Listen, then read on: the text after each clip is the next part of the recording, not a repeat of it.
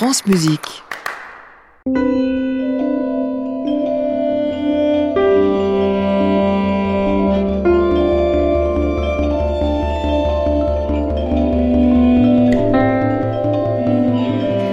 Bonsoir à tous, bonsoir Rodolphe. Bonsoir Émilie. Nous sommes ensemble jusqu'à 22h pour l'actualité du disque. Et on commence tout de suite avec de l'électronique.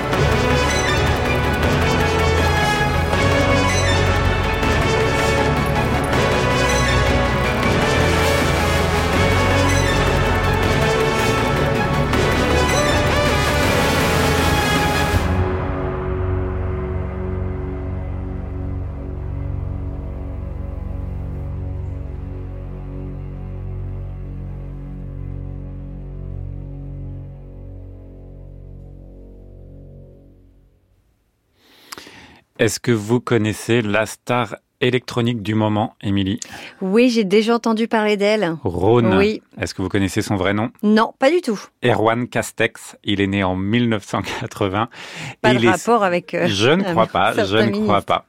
Il est soutenu depuis ses débuts par le label Infine et comme beaucoup de musiciens venus de l'électro, il a eu besoin de se frotter à la grande machine qu'est l'orchestre. Concert électro-classique pensé pendant le confinement et donné à Lyon en juin 2021 avec notamment la pianiste Vanessa Wagner et vous allez l'entendre d'incroyables applaudissements à la fin de l'œuvre. C'était le premier concert euh, après le, le confinement et ça nous donne un disque qui paraît aujourd'hui et on se dit que cette soirée a dû être un sacré succès. Comme euh, ce nouveau disque, eh bien, Rhône revisite quelques-uns de ses plus grands classiques, mais il a demandé à ce qu'il soit orchestré et avec la complicité du compositeur et orchestrateur Romain Allender. Il nous donne ce qu'il a appelé un collectif, Looping, et c'est donc euh, ici un univers musical créé par l'Orchestre national de Lyon sous la direction de Dirk Brosset.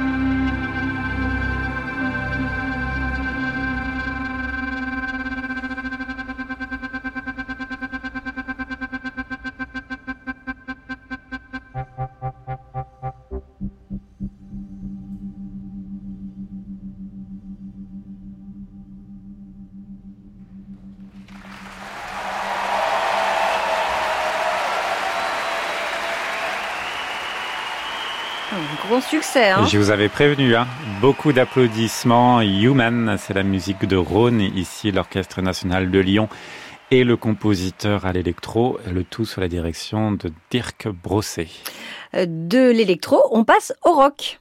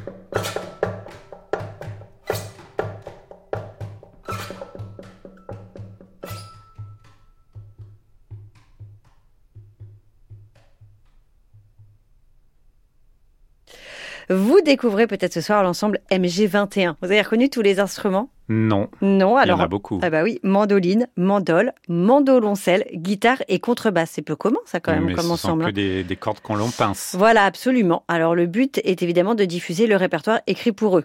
Parce que, euh, oui, c'est quand même une formation tellement étonnante.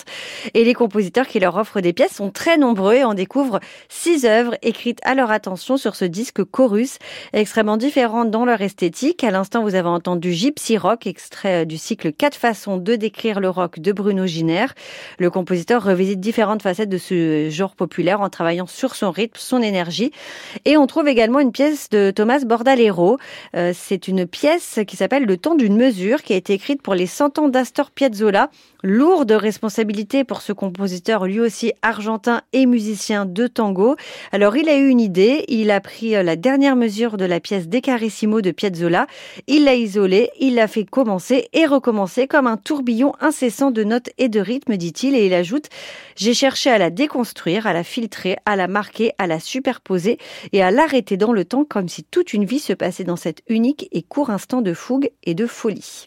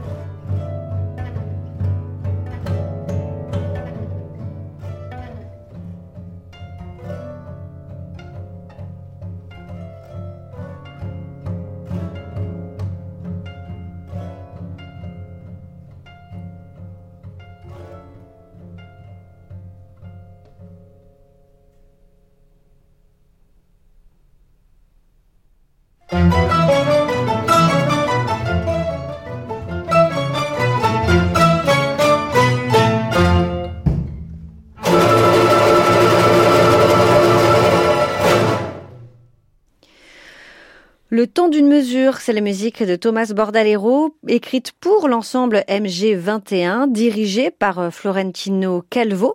Le disque s'appelle Chorus et c'est aussi une œuvre de Fabien Cali que l'on trouve au programme de cet opus. En piste contemporain, Émilie Munera et Rodolphe Bono-Boulmier, France Musique.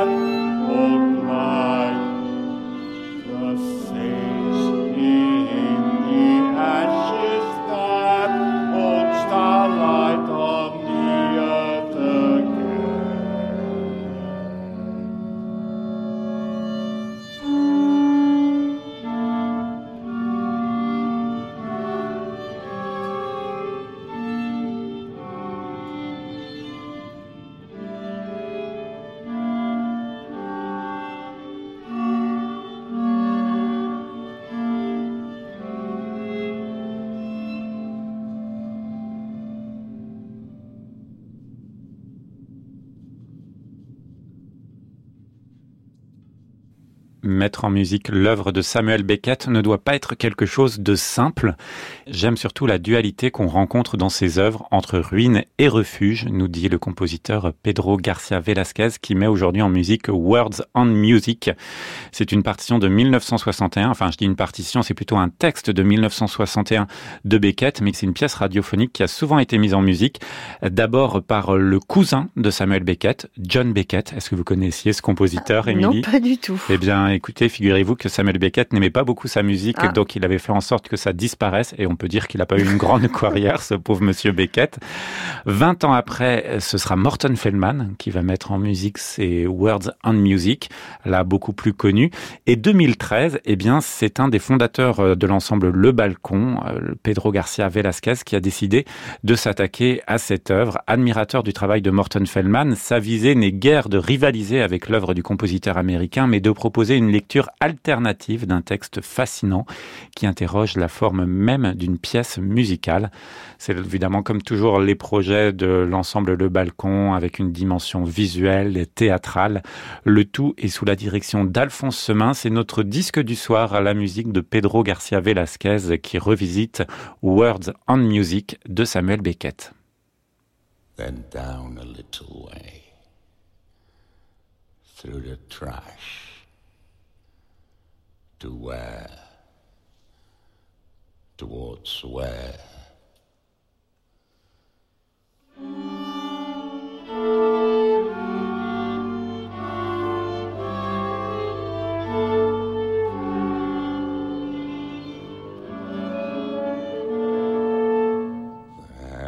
Down a little way through the trash towards where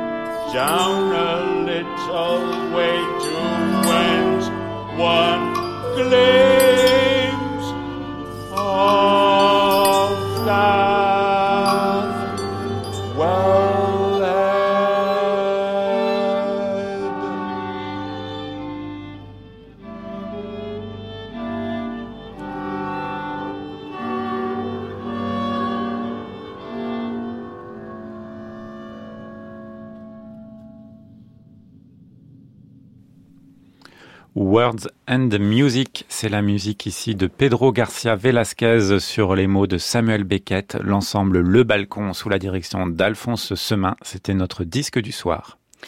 Et maintenant, on va passer à une œuvre étonnante que l'on doit au compositeur coréen Ji-jun Ryu. Il est né en 1970. Il a fait une partie de sa carrière en Pologne avec Christophe Penderecki. Et sa musique a été jouée partout dans le monde, parfois par des solistes prestigieux comme Johannes Moser. Elle est qualifiée de néo-baroque. Vous allez entendre sa deuxième symphonie composée en 2021. Étonnante musique, vous ai-je dit, car difficile à dater. C'est comme si finalement aucune révolution esthétique du XXe siècle n'était passée par là quand on écoute cette musique. Peut-être ça, le néo-baroque. Elle a été. Il est, euh, pardon, il est coréen? Il est coréen, sud-coréen, absolument. La symphonie a été composée pendant le confinement. Il y a quatre mouvements, dont un chanté, et Ji-jun Ryu a choisi de mettre en musique les sonnets de Shakespeare, dans lesquels il évoquait son isolement pendant une épidémie de peste. Donc évidemment, ça résonnait dans l'esprit du compositeur pendant la pandémie. Vous allez aussi entendre des cloches qui font référence aux cloches des écoles qui n'ont plus sonné pendant le confinement.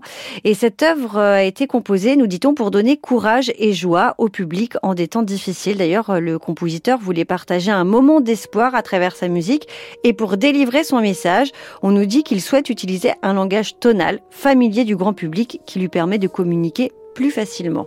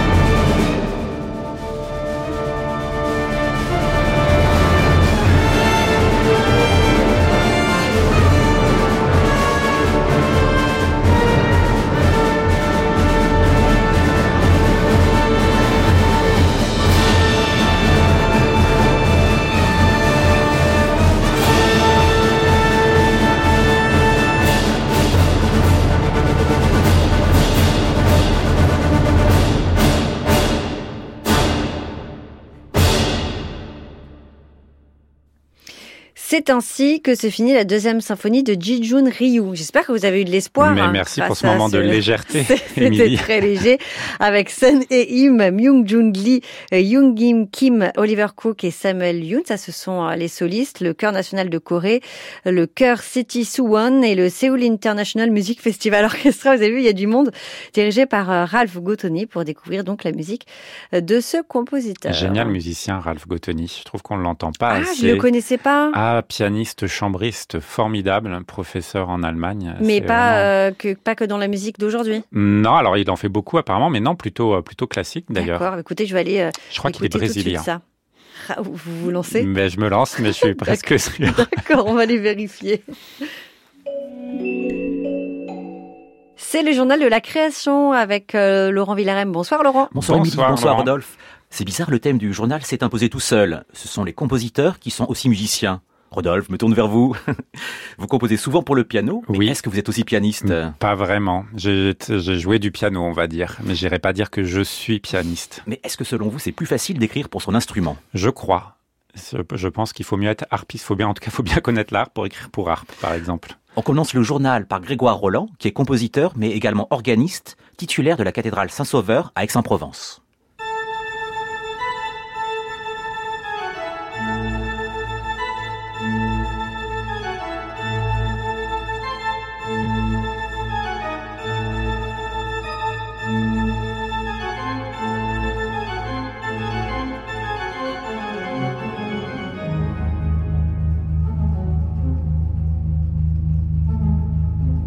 Grégoire Roland crée donc ce jeudi 25 à Angers un concerto pour orgue et orchestre intitulé L'Arbre de vie avec l'Orchestre national des Pays de la Loire. Alors c'est pas lui qui joue, qui sera le soliste, mais Isabelle Demer. Alors j'ai posé la question à Grégoire Roland, comment écrit-on pour son instrument? Écrit-on mieux ou est-ce plus facile ou difficile de se surprendre?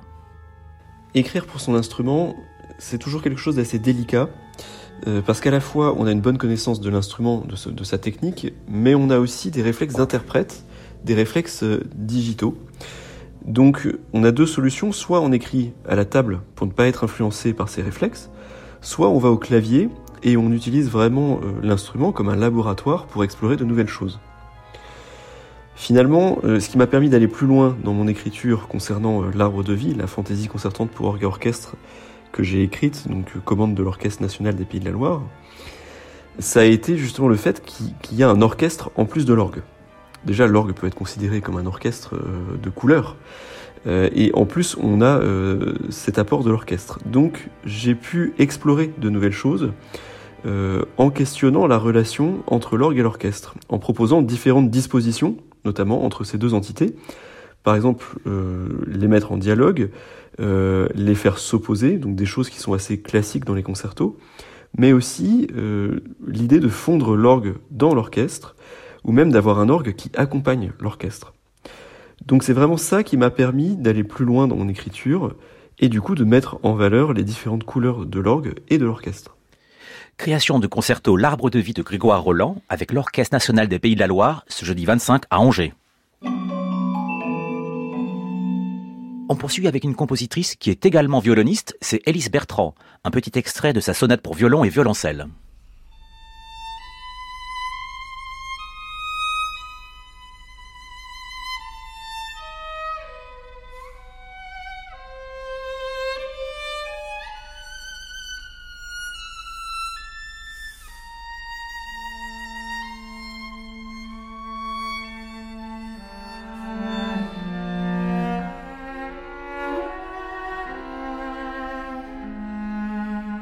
Élise Bertrand présente donc le dimanche 4 juin à la salle Gaveau avec l'orchestre Colonne, une œuvre pour violon et orchestre. Il y aura également sa Sinfonietta au cours de ce concert dirigé par Marc Korovitch.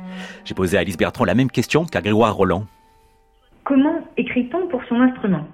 Alors en fait, euh, que ce soit une pièce pour violon, pour euh, vent, pour chant ou, même pour orchestre, je, compose toujours au piano.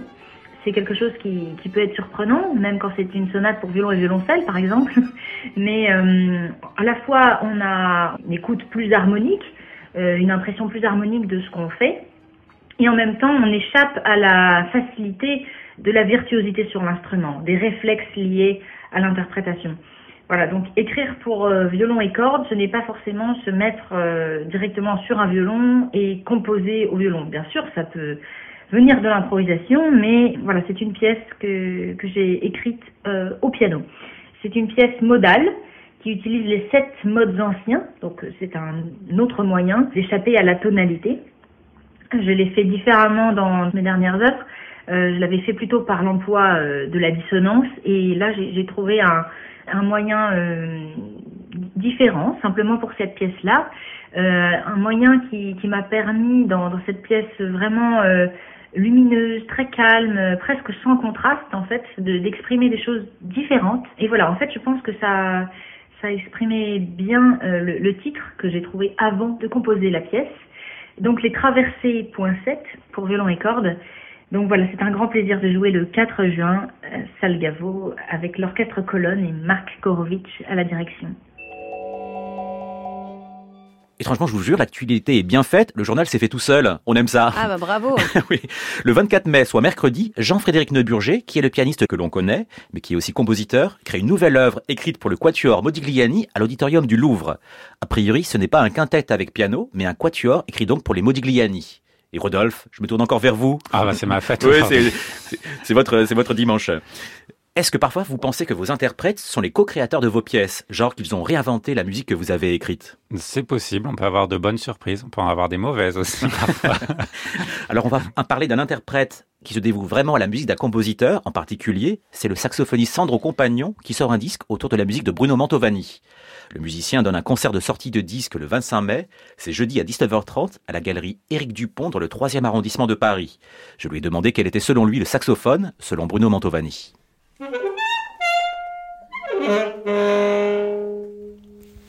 Alors je dirais que la musique de Bruno Mantovani, c'est une musique euh, luxuriante. Et le saxophone plus spécifique de Bruno Mantovani, euh, c'est un saxophone qui est exalté et qui est exaltant à jouer, très virtuose, il y a une virtuosité euh, digitale très présente, mais jamais gratuite, mais également une virtuosité de, de nuances. Et ces virtuosités euh, repoussent constamment les limites de l'instrument, tout en étant toujours au service de sa vision et de l'idée musicale. Ce qui me plaît également énormément dans son saxophone, c'est que il est très influencé par un phrasé jazz. Bon nombre de musiciens euh, jazz ou improvisateurs euh, rêveraient de pouvoir improviser euh, des phrases écrites par Bruno Mantovani. Mais paradoxalement, c'est une musique qui ne s'improvise pas.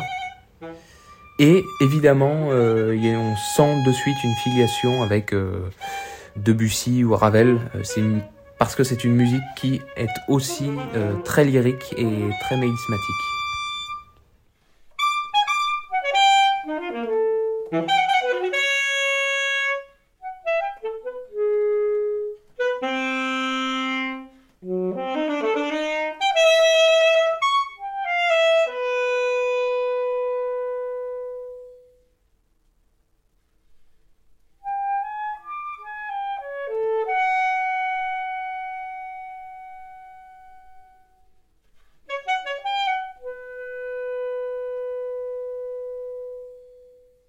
Concert de sortie de disque de Sandro Compagnon autour de la musique de Bruno Mantovani ce jeudi 25 mai à la galerie Éric Dupont dans le 3e arrondissement de Paris. Je voudrais maintenant vous parler de la création de deux compositrices. La première, c'est à Strasbourg les 24 et 25 mai par l'Orchestre Philharmonique de Strasbourg de la Slovène Nina Schenk. Remarquable compositrice Nina Schenk, son œuvre pour grand orchestre s'appelle Éléments.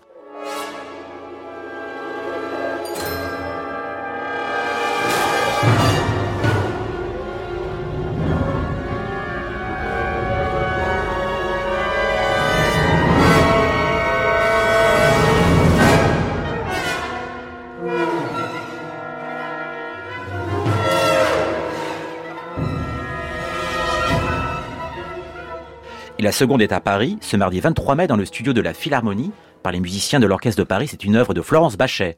Et l'œuvre a été composée durant le confinement de 2020. En vous, est-ce que vous aviez fait des choses constructives durant le confinement? Moi, rien du tout. Hmm, pas très constructif. Non, moi j'ai beaucoup lu. J'ai regardé. Moi, grandir- j'ai, moi, j'ai bu, je sais pas. j'ai regardé grandir mes enfants. Florence Bachet s'intitule Si par un jour, pourquoi tu auras accord des pianos? Et c'est à découvrir le 23 mai à la Philharmonie de Paris et la création de Nina Schenk les 24 et 25 mai à Strasbourg. Je voudrais terminer l'émission par un concert époustouflant. Je sais, j'en ai déjà parlé, mais c'était la semaine dernière à l'Athénée. C'était le concert des Apaches de Julien Maspondet qui s'appelait Street Art avec des freerunners. C'était fou ce truc. Vous savez, les Yamakasi qui sautent sur les toits des Mhm. immeubles. Ah Donc oui. il y avait, euh, il y avait deux freerunners, Simon Noguera et Andrea Catozzi. Donc ils s'accrochaient au lustre de l'Athénée. C'était, non, je vous dire, c'était incroyable.